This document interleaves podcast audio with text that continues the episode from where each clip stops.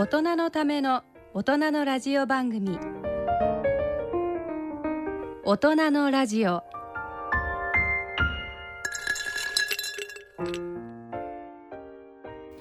ご機嫌いかがでしょうか？東京肝臓友の会の米澤敦子です、えー本日は、えー年末ということで、えー東京肝臓友の会のスタッフで及川彩子さんとそれから、えー佐賀から柳井明美さんにも来ていただきましたはい及川さんよろしくお願いしますよろしくお願いします。柳井さんよろしくお願いしますよろしくお願いします。はい、そして、えー恒例となっております。えー長崎大学教授で長崎医療センター副院長の八橋博先生もお呼びしております。先生よろしくお願いします。はい、よろしくお願いします。はい、えー本日はこの4名で、えー2021年の1年間を振り返ってまいりたいと思います。えー皆さんよろしくお願いします。よろしくおお願いしま。ま すはい、えっ、と2021年ということで、えー、まあいろんなことはあったんですけど、何が思い出されますか、先生？私はやっぱ病院ですので、やっぱコロナで始まり、でコロナが終わりつつあるのかなというふうな、もうコロナの一年だったというふうに思ってます。はい、皆さんはいかがでしょうか？及川さんはどうですか？コロナ自粛？そうですね。なんかこんやっぱこんなに長引くとはねっていうのはちょっとありましたけどね。本当ですうね。ん、ストレスのたまる一年でしたね。そうですよね。ねえ今日実はあのこの4名はなぜあの、まあえーここにいるかというとですねこの、えーっとちょっと前にですね、えー、八橋先生の研究班、はい、あのこの番組でも何度かご紹介している、えー、肝炎患者に対する偏見や差別を解消する研究班なんですがそれに、えーまあ、参加されているメンバーということで、えー、と患者のメンバーということで、えー、及川さんそれから柳井さん、えー私ということで柳井さんははるばる佐賀からはい。いらしていただいたと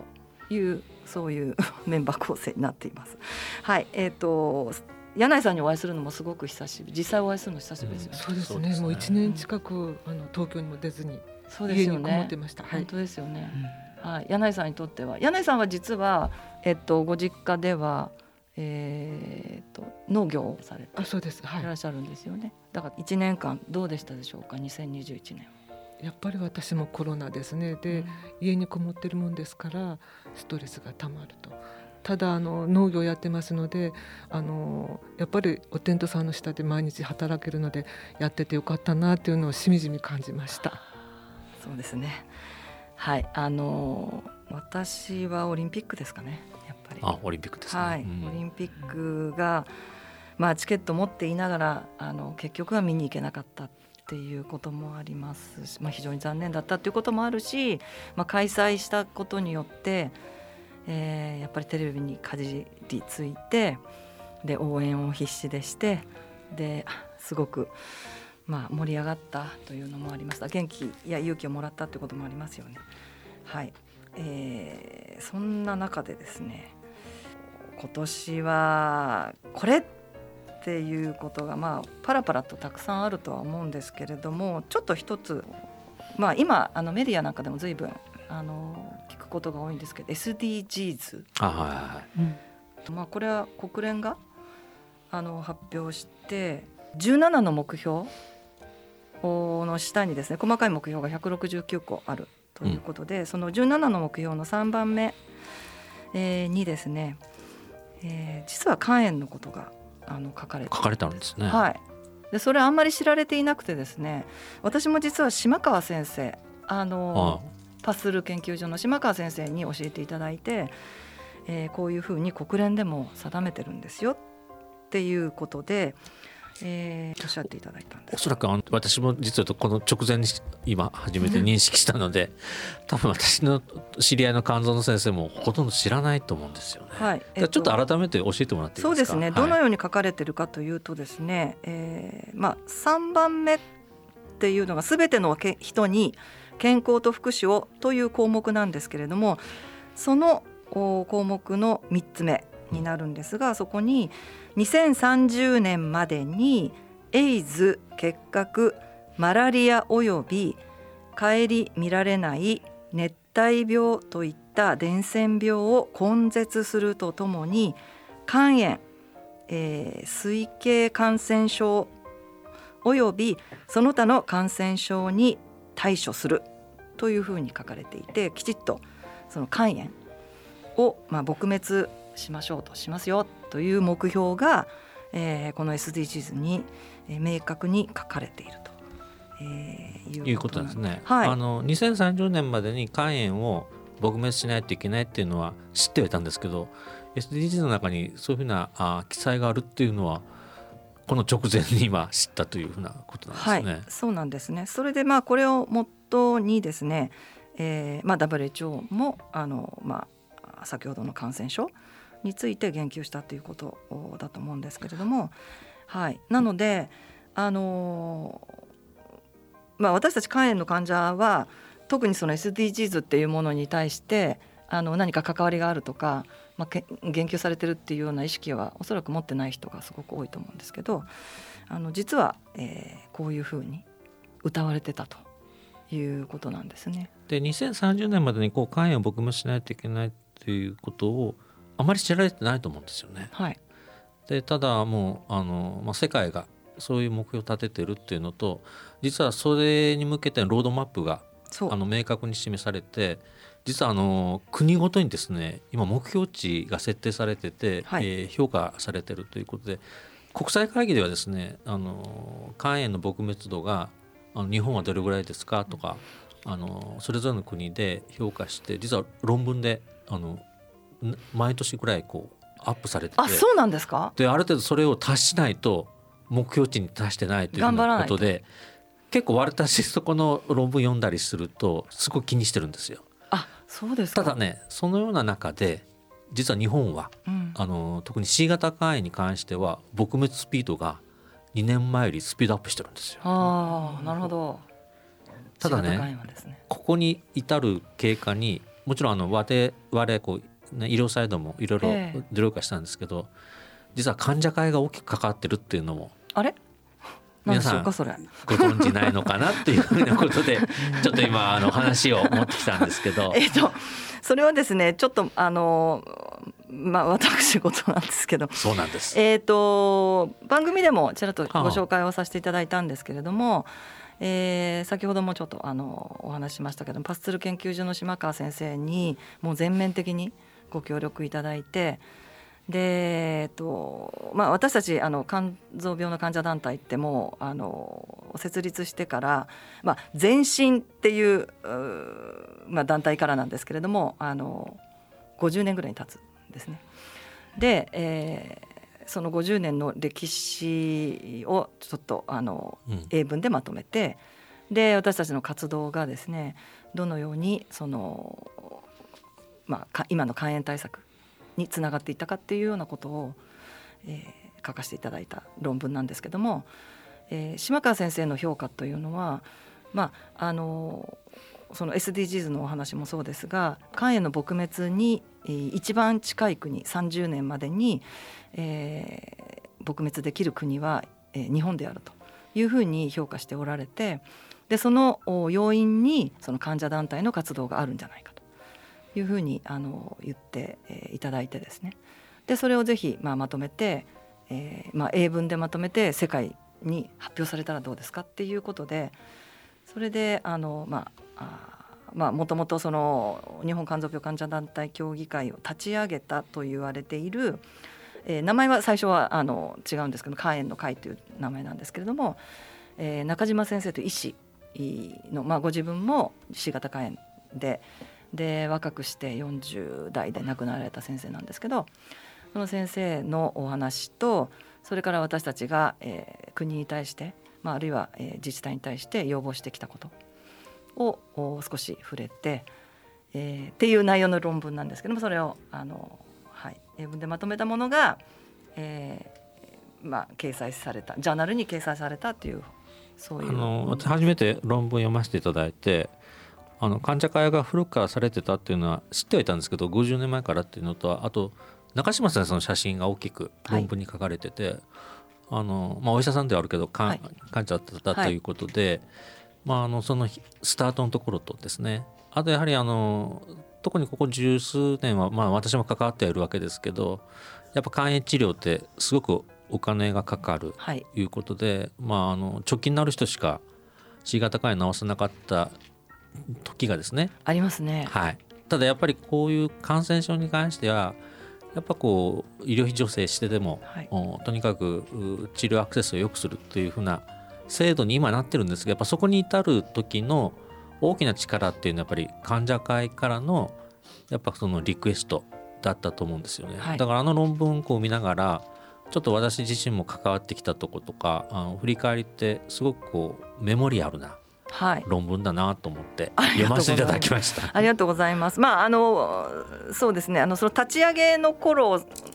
の部分をすごく詳しく書いていて、まあ、中島先生のことをあの私は皆さんにご紹介したいなと思っていて、まあ、中島先生が立ち上げたその50年前っていうのはもう本当に何の治療もなくてですね皆さんがあの肝硬変になって肝不全になってあるいは肝臓がんを何度も繰り返してもうバタバタと亡くなっていくっていうようなであの専門医の先生方も少なくてで皆さんが、えー、もう本当にあのお手上げの状態みたいなそういう時代だったと思うんですけれどもその中でなんとかあの治療法を確立したいとかあるいはあお薬をなんとか開発してほしいっていうようなそういうような情熱でもって、えー、まあ、先生が動かれたっていう、まあ、そういうお話なんですけどそうですねそういうまあ、礎があってその後にあの私たちが、えー、活動し続けてるっていう感じはい。えっとこれ結構有名な感染症の国際誌に掲載されたっていうのとやっぱ英語なので世界中の人が読まれます、はい、っていうこととあとですねあの今の Google 翻訳とかですぐ日本語に直してくれますのでいや本当はねああの単にこう学術的なとこだけじゃなくてですね味わいがある論文だなというふうに私思いました。あのぜひ皆さんちょっとアクセスしていただいてですね Google 翻訳で日本語に直してえー、読んでいただければというふうに思いますね。すねあのはい、日本語訳を早く作れって すごく言われててまだ全然できてなくてすいませんって感じなんですけど、はい、あのいずれ、えーはい、日本語訳を私なりの日本語訳をですね作って、えー、皆さんに お送りしたいと思います。はい、すいません。はいそれでは大人のラジオを進めてまいります。この番組はギリアドサイエンシーズ株式会社アッピー合同会社他各社の提供でお送りします。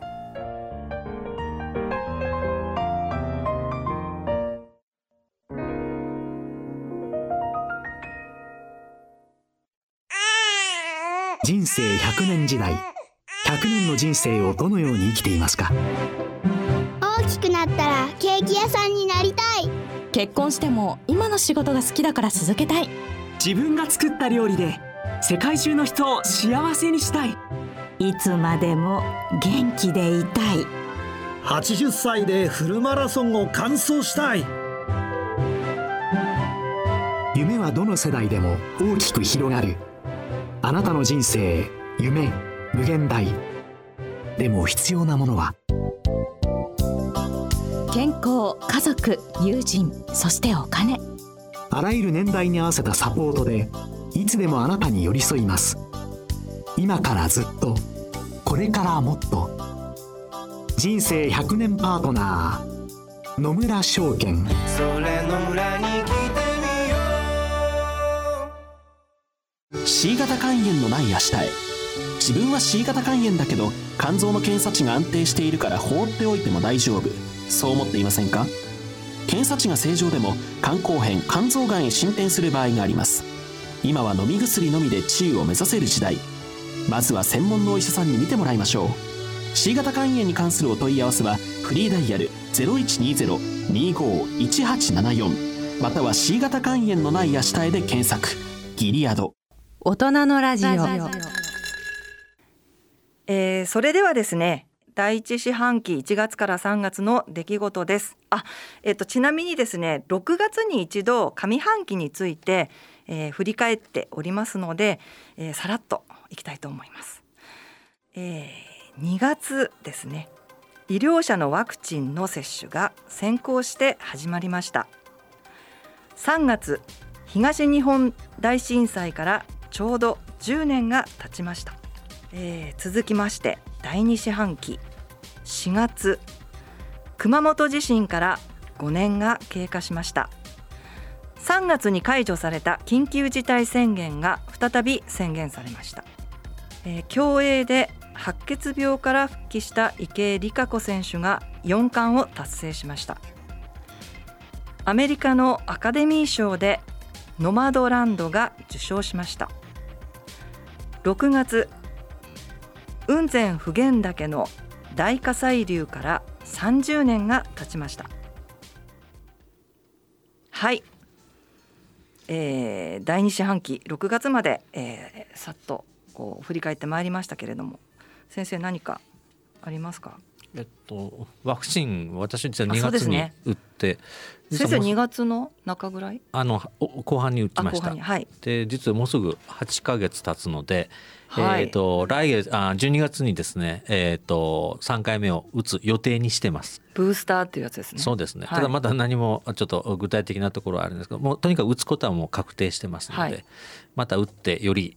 免疫をつけようというふうに思ってそうですね。8か月だとちょっと不安な感じですか？あただですねあの2回打っておくとあの効果がその10分の1に下がるということはなくて、ええ。えーと、ある程度やはり重症化予防はもう90%保ってますし、はい、感染予防に関してはですね私の計算では9割が6割ぐらいまでには下がってるのかなというそうなんですね、はい、はい、ですからやはり2回きっちり打っとくことが大切で、まあ、3回打てばもうかなり安心できるかなというふうに思ってます。はい高齢者の方たちもかなりもう半年以上あの打ってから経過しているのでちょっと不安なんですっていう声はちらちらと、はい、あただですねあの実際ワクチン打ってかかった人を見てるんですけど、はい、やっぱりすごく軽いんですよね。ああそうですか。無症状だった高齢者の方でも無症状だったりあの、まあ、すぐ治ってる方の方が多いかなってじゃあ2回打っておくとまあそれは一般的に言われてますけど重症化しにくいっていうまあ、感染したとしても実際も見ててそその通りだなって言って、うん、やっぱりね全く打ってないとやっぱ結構大変かなという気がします。ですよね。うん、3回目の接種について、えー、でしたけれども。えーと、アメリカのアカデミー賞でノマドランドが受賞しましたということで、えー、柳井さんはノマドランドをご覧になったということなんですけれども、はい、ノマドランドを見たいというよりも緊急事態宣言の中でじっと家にこもってましたのでこれはちょっと映画でも見に行こうかっていうのの方が強かったですね。ただ内容としては何て言うかな結構私たちの生活に近いようなその自然の中でもう社会にとらわれずに生きてる女性っていうのでなあの親近感とかそれぐらいでしたねなんかあんまり いやいや映画がじゃなくて私のかんあの感性がダメだなっていうふうなことを思いました。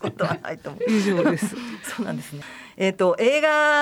なんですけどまたちょっとこの番組結構映画の話題とか音楽の話題とかまあスポーツも好きなんですけど、えっ、ー、と及川さんがまた映画を最近見たっていうことで何の映画を？私はですね、はい、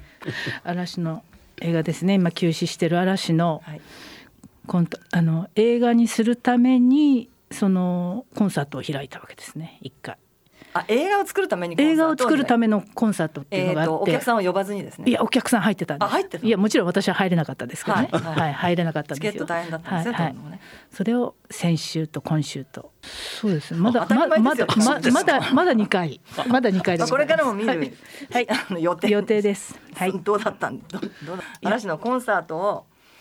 映画で見るっていういやよかったです。あの初めてドルビーっていう映画館で見たんですね。ああそうですか。そのなあの映像も、うん、それからあの音響も最高の映画館っていうのを私知らなくてドルビーっていうこと自体を知らなくて、はいはい、あそうですかそうなんえ全国に何か所かしかないんですよね。はい、はい、それをですねやっと3時間かけてチケット取って、はい、オンラインで3時間ですね、はい、取って見に行ってまいりました。映画見るのにそんな感じなんですか？そうです。えー、そうなんですそうです。ピアで入ると50万人待ちとかって。えー、3時間。50万人がゼロになるのに3時間か。ちょっと簡単には見に行けないんですね。そうです。そうでございました。なるほど。二回。それ二回見てこれからもまだ見るっていう、そうです。そういう感激しました。感激し癒しです。癒しですよね。はい、あの映画の話題ちょっとよそれちゃうんですけど、まあ今年見た映画ですごく印象に残ってるっていうことで、私がえー、と実はあの今年もまあ自粛がまあずっと続いてた中でやっぱりまた 今年もネットフリックスのまあいろんなものを見たんですけどその中でですねもともとテレビ東京でずっと、えー、放映されてたドラマで「えーと、昨日何食べた?」っていうあのドラマがあってですねそのドラマを、まあ、ネットフリで見たんですけどそれにもハマってしまってですねえー、その映画が11月の3日から、えー、上映されていて、まあ、その映画版ですね。はい、でその映画もすごく楽しみにしていてあのー、そうなんですよ。ネットフリックスで見た時からもうずっとそれ結構ネットフリックスも何回も見ていて12話ぐらいあるんですけどもう何回も見ちゃって。あのー、それこそ及川さんが言われた癒し。男性同士のカップルのお話なんですよ。俳優は誰ですか？俳優はえーと、西島秀俊さんと,、えーと、うちうちの？うちうちの西洋さんです。はあ、なんか面白そうなそうです。あのーね、脚本がですねドラマから脚本をずっと手掛けてたのは足立直子さんっていう方で、はい、その方のあの脚本が私とても好きでですね、えーまあ、人気もとてもあって。あのちゃんと最初の頃の伏線がちゃんと最後にきちっと回収されるっていう。もう本当に素晴らしい緻密なシナリオなんですよ。なるほど。今年は「おかえりモネ」っていう朝ドラも担当されてたんですけどまあその「おかえりモネ」も綺麗にもう最後もうまとまっていくっていうのが、はい。あのまあそういう 今年のドラマとそれから、えー、映画だったんですがここで音楽をお聴きいただきましょう。昨日何食べたの主題歌であります。スピッツの大好物。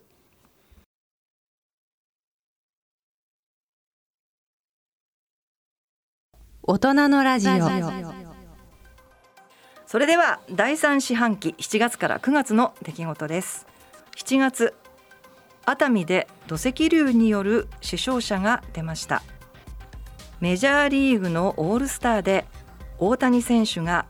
投打にわたる二刀流の活躍をしました。コロナ禍で東京オリンピックが開幕しました。8月小田急線の電車内で刃物で乗客に切りつける事件がありました。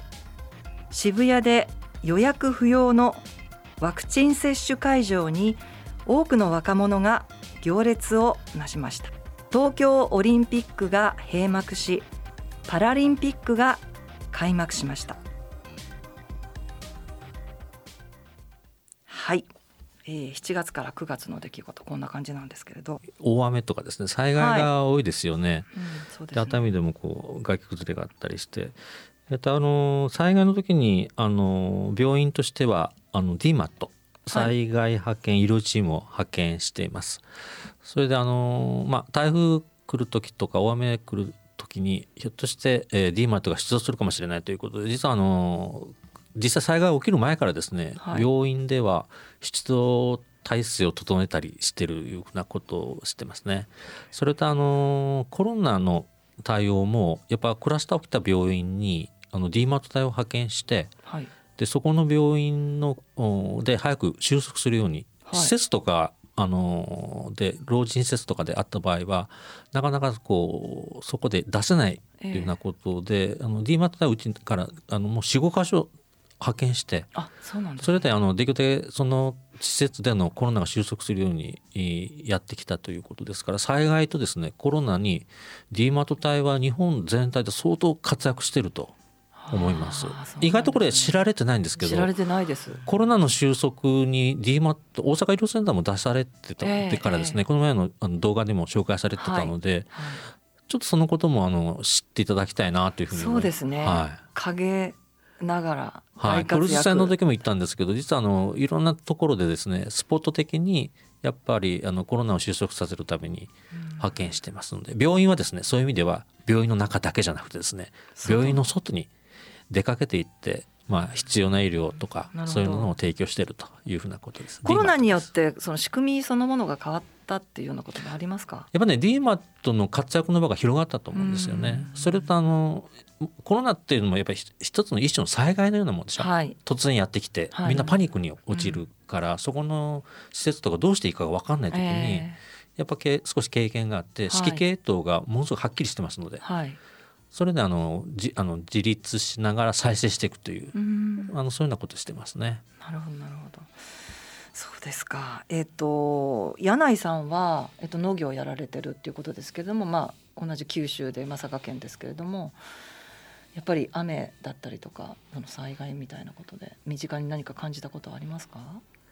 おかげで近くで害はないんですが、はい、やっぱり恐れすぎぐらいに雨が降りますね。もう。うであの九州はもう以前からその雨の被害というのは水害が多かったので、はい、そこそこ川の補強っていうのは雨対応はなってるんじゃないかなっていうのはあの、うん、こっちのあの関東の方ですごい被害があった中国地方とかであると、はいはい、やっぱそれは感じますね。逆にはい。まあ、以前から災害が多かったっていうことで、うん、あのそういったあの対策は取られてるっていうことなんですね。うん、でもそれにしても雨がやっぱり多いっていうか印象。ですね。はい。なるほどなるほどそうですね。ちょっとなんか不安ですよね。こういうふうに災害が。まあ、水害っていうんですかね。やっぱ増えたと思う温暖化とか異常気象がですね。やっぱこれからも注意しとかないといけないと思いますね。そうですね。はい。渋谷で予約不要のワクチン接種会場っていうのがありましたけど、これもちょっと結構あの若い人たちがたくさん並んでっていうのびっくりしましたけど、はい、はい、えっ、とですねやっぱりコロナを撲滅するにはやっぱワクチン接種を推進しないといけないということで、まあ、当時菅総理が温度取ってされたんで、うん、あ河野大臣とかですね。やっぱ大正解だったと思うんですよ。うん、でやっぱ今度は急速にワクチン接種をしたので今のこの沈静化した状態があるかなと。ただですね外国との違いというところで一つポイントは若い方の接種率が高い日本はですね、えー、と20歳代で東京のデータ見ますけど、えー、ともう7割近くぐらいにいってるので、えー、と1回接種1回目の接種ですね。はい、なので若者がワクチンを打っていただいて今があるんじゃないかと。どうしても活動するので、まあ、そういう意味ではこう広げやすいんですけど、うん、若者からすると、まあ、かかってもおとあの年配者よりは重症化しない。はい、で副作用はですね、えー、発熱の頻度は60歳代と10%が20歳代と50%あるわけですよ。要はあの副作用は年配者よりひどあの強くてだから僕はですねちょっと今の20歳代に感謝しないといけないんじゃないかな。ただ先生広げてしまうあの行動力が彼らはあるので広げてしまうチャンスが多いっていうのもありますよね。だからこそ打つべきなんじゃないかっていう考え方もあるんじゃないですか、ね、ただね彼らの打つ理由っていうのは自分がかからないっていうよりもやっぱり人に打つしちゃダメだと、やっぱ年配者に打つしちゃダメだっていうのが根底にあるんじゃないかなと。はいそういう意味ではですね人のことをより考えてるのはむしろ若い人たちなんじゃないかな。そうですよね、うん。だって自分たちがかかったとしても、まあ、軽症で済む確率が高いのに、うん、まあ、重い副 反応のをあの押してそうです、ね、でやっぱ家族にうつさない、うん、同居してる親とかおじいちゃんとかにうつさ,、うつさないために若者がワクチンの接種にあの行動に向かってくれたから今こういう落ち着いてる状態があるんじゃないかなと思います。うんうん、そうですね、うん、まあ私の周りに限って言うとみんな20代は打ってます。打ってるでしょ？打ってます、うん、打ちます打ちますって。私ちょっと心配してたんですけどやっぱり姪とか、まあ、親戚もそうですけど、ね、いや多分ね、ご本本人たちは迷ったと思うんですよ、いろんな噂も聞きながら、だけど最終的に打ってくれたっていうのでそういうふうなやっぱこうなんとかコミュニティとしてあのワクチン接種率が高いっていうのが多分海外と日本の大きな違いはそこにあるんじゃないかなっていうふうに思いますね。なるほどそうですね、はい、今現在は日本もあの感染者数は非常に落ち着いているというような状態なわけですけれども、まあ、その要因がもしかしたらその若者の接種率にあるのかもしれないという、はい、そういうお話でした。えー、先生オリンピックはご覧になった？あ見ましたあの 何か印象に残っている競技とか やっぱね開催できるかどうかが非常に危ぶまれたので、やっぱ開会式の日を迎えた時皆さん東京におられたから花火とかあのでっかい地球いやいやいやいや そんな近くに住んでなかったら見見れないもんあれね。見れない。そうそうそうそうあの近くじゃないあの中に入れないっていうのは残念ではありましたけど。そうですね。やっぱ東京で開いてあ東京都の少し離れたところああいう地球が見れたのかなと思いながら。感慨深くいやなんかすごく私近くに行きたいなと思って開会式の日もちょっと出かけちゃまあ割と近いところに住んでるのですぐ行けるなと思いながらでも今これいけないよねっていう状態だったじゃないですかあの頃はやっぱり。だから外にちょっと出られないかなっていうことでテレビで我慢しましたけれど、まあ、それでも、ね、十分感動はしましたが及川さんは何か印象に残ってるものありますか、うん、やっぱり池江さんが感動的でしたよね。うん、ね。よかったと。やっぱり出場できてよかったと、ね、よくよく頑張ったと。あの細い体でよく頑張ったなと、ね、はい感動しましたね。そうですね、はい。ではここで音楽をお聴きいただきましょう、えー、八橋先生からのリクエストでミーシャのエブリシン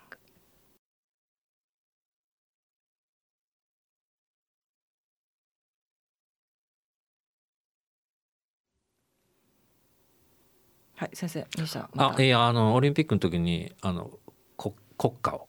歌われたというのと、はい、そうですね。長崎出身うちの病院で、生まれたというなことで。長崎医療センター出身。であのちょっとあの12月でクリスマスですからエブリシングが昔あの大和なでしこですかね。私全部は見てないんですけど断片的にちょっと見て、はい、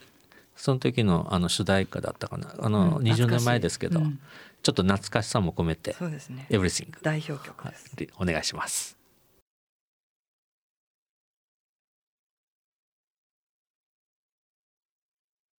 大人のラジオ。第4四半期10月から12月の出来事です。10月緊急事態宣言が解除されコロナ感染者数が大幅に減りました。岸田文雄内閣が発足し衆議院議員選挙では自民党が絶対安定多数を確保しました。ハロウィンの日京王電車内で刃物事件が起こりました。11月日本ハムファイターズの新監督に新庄ビッグボスが就任しました。それからメジャーリーグア・リーグの MVP に大谷選手が選ばれました。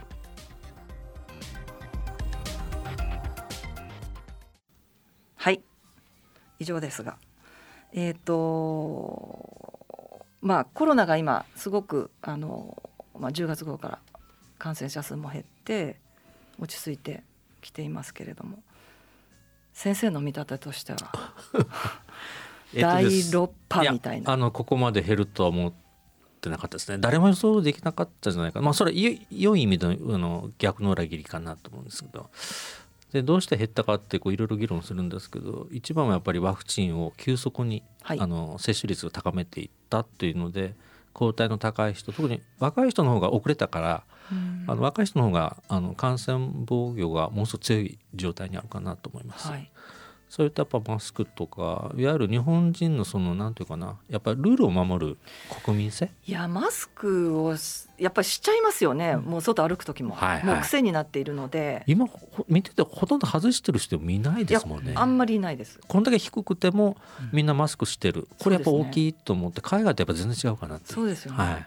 なのでまあそういうこともあの起因しているのかとただねあのちょっとキーワードはねあの東大の四谷先生が言われてたんですけど、はい、やっぱ日本で感染がこんだけ落ち着いてる理由の一つに、はい、あの日本にはやっぱあの他人を思いやる気持ちがあると。はい、でそれをすごく大切にするので、うん。え。それが結局あの感染をここまでえー、落ち着けた理由じゃないかと、まあ、国民性かなと思うんですけど、うん、なんかいい話ですね。いい話なんですよ。自分だけがいいという話じゃなくて、うん、やっぱ他人のことを考えて行動する考えるっていうのが日本人の国民性にあるっていうことが、やっぱり諸外国と比べて、えー、落ち着いてる理由じゃないかって言われたので、あ私私そうだなと思って。根底にあるのはそれなんじゃないかなっていう。まあ、そういうことが、まあ、大きいのかもしれないですね。そうですねはいわかりました。えーと、それからハロウィンで、えー、ハロウィンの日にですね、えーと、京王線の電車内っていうのがこれはまあ模倣犯先ほど小田急線の事件を紹介しましたけれども、えー、そういった事故が事件がありましたけれどあの、まあ、東京ではやっぱりどうしても電車に毎日乗らなきゃいけない方は、まあ、私もそうですけどたくさんおられますだから日常ですよね。そうですね。だからこういう事件が起きたからといってじゃあ明日電車に乗るのやめようっていうわけにはなかなかいかなくて。なのでまあ結構注意して周りを見ちゃったりなんかしますよね及川さん。そうですね。それ以来、電車乗ると見ちゃいますね。どどんな人が乗ってるのかと何持ってるのかな。なんかそれまでは割とみんなスマホでこんな感じだったのにスマホ見なくなりましたね。スマホ見ない周りを見る。そうそうしてる感じあと居眠りをしなくてそうですそうそうそう。なんか緊張感漂う感じがありますが九州のお二人はいかがでしょうか？いや我々はもともとあのその電車乗りませんからですね。電車乗る時は旅行に行く時ですもんね。そうですね。通勤はだいたい車。車ですよね、はい、だからライフスタイルがだいぶ違うかなと思います。なかなかこういう事件を聞いてもあまりふーんっていう感じですかね、東京は怖いとこだな そうです、ね、ただね新幹線の時にやっぱりちょっとカバンをあの身近に置いてて何かあった時パッとこう出せるように。以前新幹線であああいうことがあったからですね。死傷事故がありまして、ね、だからねやっぱどっかにやっぱりこう気にかけるようにはなってます。はい。そうですね。えっ、ー、とそれからハロウィンといえばかぼちゃなんですけれど えっとかぼちゃの何かえっ、ー、と佐賀でイベントがある。あイベントというか、はい、農協であの農業者があのえっ、ー、とかぼちゃのあの大きさのコンクールがあるんですけども、はい。そうですね50キロ60キロぐらいの大きなかぼちゃを作るんです。か？あそうです。あの2人で夫と2人で抱え出して畑から抱え出してっていうようなかぼちゃなんですけど。柳井さんもそれ参加するんですか？いや夫が一応参加するのではい、はい、でそういうまあコンクールなんですけれどもそうすると出来損ないのあの小さなかぼちゃがゴロゴロできるんですが、はい、あのこのハロウィンのあの皆さんがハロウィンやられるのでこの小さいかぼちゃがあの市場で高く売れるようになりまして、はい、夫たちの飲み代になってます。なるほどじゃあ失敗作だけどもうすごい高く売れそちらの方があの価値があるみたいです、ね、そうなんですね。はい、え五十六十キロってとど大きさ？こんなになります。はい、あもう両手に抱えるぐらいの感じ。はいえーすごいですね。面白い。オレンジのじゃかぼちゃ。そうです。オレンジで日が当たらないところがちょっと緑っぽくあの牛の飼料になるかぼちゃであの人間は食べても美味しくないあ美味しくないんですねあれね。オレンジのやつ。はい。あそうなんだ。あそういうのもあるし人間が食べるようなオレンジのまた別の種類もある。はい。あそうなんですか。へえ面白い。なんか知られていないけど 楽しい地域のお祭りみたいな。はいえー、ハロウィンでしたけれども昔は私は、まあ、パレードじゃないや何でした？仮装して、うん、はい、うん、あの練り歩くみたいなことはやりましたけど 今まあ渋谷で皆さんがね外国人が集まったりとかっていうのはこの45年、えー、流行ってるような感じ若い人たちがですけどね。はい。及川さんなんかあのハロウィンで仮装したりとか。孫が孫が保育園でハロウィンの時期になると仮装してパレードしてますね。パレードしてますか？パレードして、ね、なんか今学校とかまあ保育園とか幼稚園とかで結構やったり、ね、楽しい行事として。お母さんがだって仮装した子供連れてよくそうですそうです。電車に乗ったりとかメルカリが大活躍みたいな。あメルカリメルカリで。買ってまたメルカリで戻す戻す。という、はい、その仮装の。そうですそうですそうです。仮装グッズをね。あ仮装のグッズをねで今年は何する？来年はどうするみたいな。そうそうそうそうそう。そうみたいですなんかまあそういうイベントも去年はなかなかできなかったけど今年はちょっとあのできたのかなと思って。あのね皆さんもストレスが解消されたのかっていう感じですけれど、うん、はい、えー、まあそんな中で、えー、事件も起きてしまったんですが、うん。えーと、仮装してるとやっぱりひどい血だらけの格好してたりとかなんかひどい格好してても別に不思議に思わないので。そういう人が電車に乗っててもね。そうですね、うん、ちょっとやっぱりその日を狙ったという話もありますけどちょっと怖い、うん、怖いですね。はい。事件でしたが。えーと、それから11月に入ってですねあのスポーツの話題盛り上がりましたね。盛り上がったっていうかあの私自身は年がら年中盛り上がってるんです。スポーツは大好きなので。えと新庄監督っていうのはどうでしょうか？印象として。エンターテイナーですからね。ね、うん、好きですよ。好きですよね、はい、明るいし。来年楽しみですよね、うん、もうファンをどうやって喜ばせようかという本当ですよね。に溢れてますからね。愛に溢れてますからね。それであの人の悪口言う人いないですよね。そうですね、うん、なんかあんなにふざけた感じなのに実はものすごい練習をする すごい真面目みたいなそういう話しか聞こえてこないので。いやまあこの間のあの襟立てた、はい、あの記者会見。記者会見だけで何十億という経済効果があったという試算を出してましたからね。すごいよねだけど。なまあ一挙手一投足がもうメディアが追っかけてそれが話題になりそうですね、はい、お金につながるみたいな。そうですね。日本ハムって本当にすごいチームだなっていうふうに思います。そう。日ハムといえば大谷選手、うん、はい MVP ですけれど見ましたか？テレビ。見ました見ました。何回も見ました 柳井さんあんまり興味ない。いやあのちょろっとだけ。見ましたか？ちょっとなんか泣いてたみたいな感じがちょっと、うん、してた感じ。そうですね。やっぱり感謝っていう気持ちがあれなんでしょうね。いや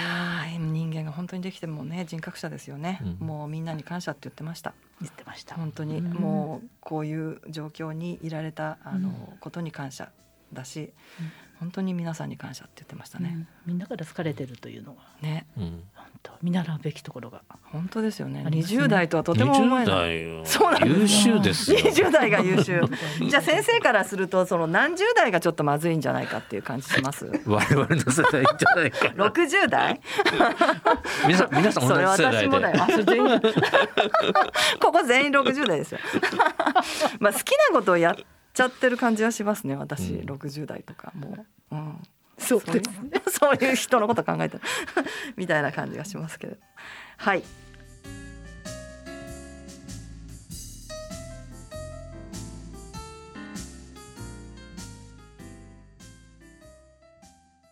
大人のラジオ。C 型肝炎のない明日へ。自分は C 型肝炎だけど肝臓の検査値が安定しているから放っておいても大丈夫。そう思っていませんか？検査値が正常でも肝硬変肝臓がんへ進展する場合があります。今は飲み薬のみで治癒を目指せる時代。まずは専門のお医者さんに診てもらいましょう。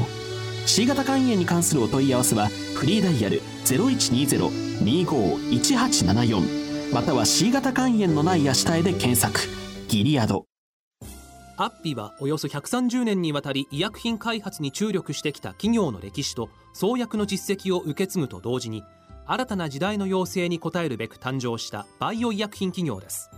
これからもさまざまな疾患を抱えておられる方々の生活の質の向上に貢献すべく邁進いたします。患者さんの笑顔に貢献するを目指す私たちの大いなる可能性にご期待いただくとともに一層のご指導を賜りますようお願い申し上げます。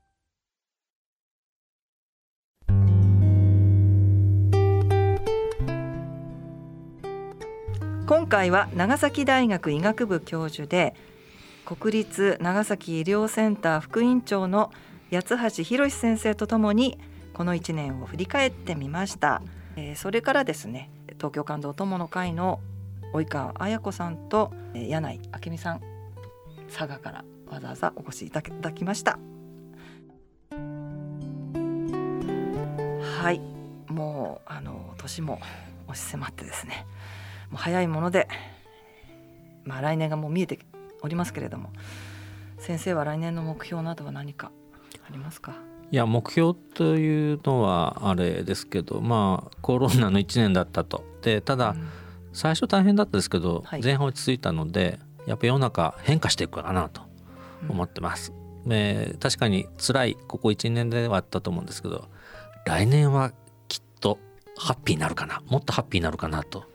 そういう予感がしています。はい、根拠はないんですけど、ね、はい、ただ、はい、口にすると大体実現するという私のシンクスそこでいきたいと思います、はい、先生はもうとにかく楽観主義者ですごくあのいいと思います。っていうか、はい、行きます。私は私の何行きます。何様だよ 上からなんだよっていうか。えっとそうですね。とにかくコロナが、えー、もう落ち着いてほしいなの一言ですかねはい及川さんは？オンライン上ではなくてリアルにお友達と会いたいですねお話がそのオンライン上じゃなくて実際に会ってお話をしたいですね。そうなんですよ。はい。会議とかでも、はい、オンラインでいいじゃないかって言ってオンラインでするんだけど、うん、実際は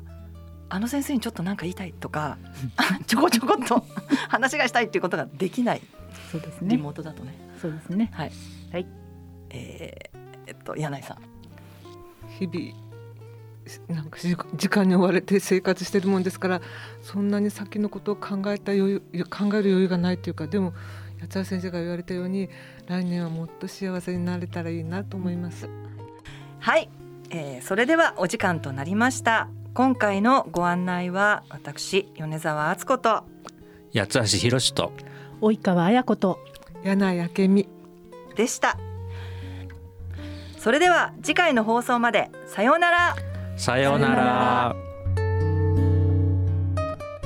この番組はギリアドサイエンシーズ株式会社アッピー合同会社他各社の提供でお送りしました。